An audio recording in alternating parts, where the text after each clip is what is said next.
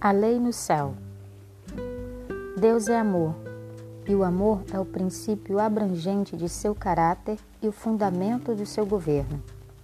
Ele deseja que o amemos, por isso nos criou com liberdade moral, o que é inerente ao amor.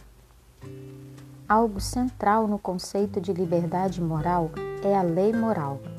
Embora partículas subatômicas, ondas do oceano e cangurus sigam a lei natural em certo nível, não cumprem nem precisam cumprir a lei moral. Somente os seres morais precisam da lei moral, e é por isso que, mesmo no céu, Deus tem uma lei moral para os anjos. Pergunta número 1. Ouça Ezequiel 28, 15 e 16. Você era perfeito nos seus caminhos desde o dia em que foi criado e até que se achou iniquidade em você. Na multiplicação do seu comércio, você se encheu de violência e pecou. Por isso, ó querubim da guarda, eu o profanei e lancei fora do monte de Deus. Eu o expulsei do meio das pedras brilhantes. Encontrou-se nele iniquidade, e ele também pecou. O uso dessas palavras no contexto do céu confirma a existência da lei moral ali?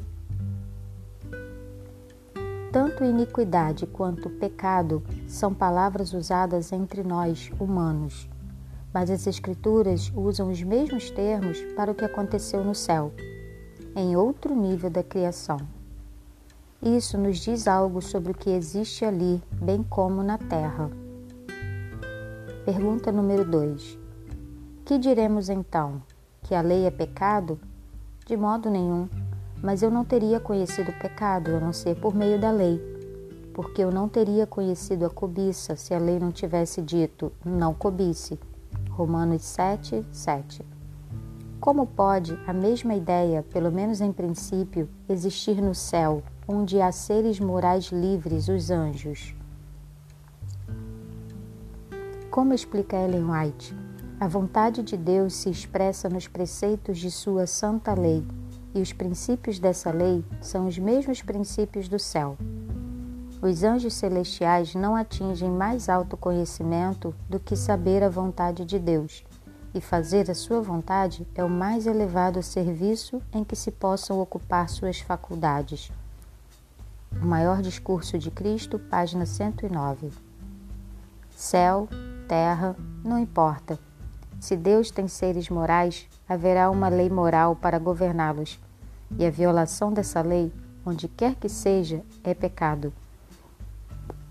Pergunta para consideração: Lei moral e seres morais são inseparáveis? Sem a lei, o que definiria o que é moral?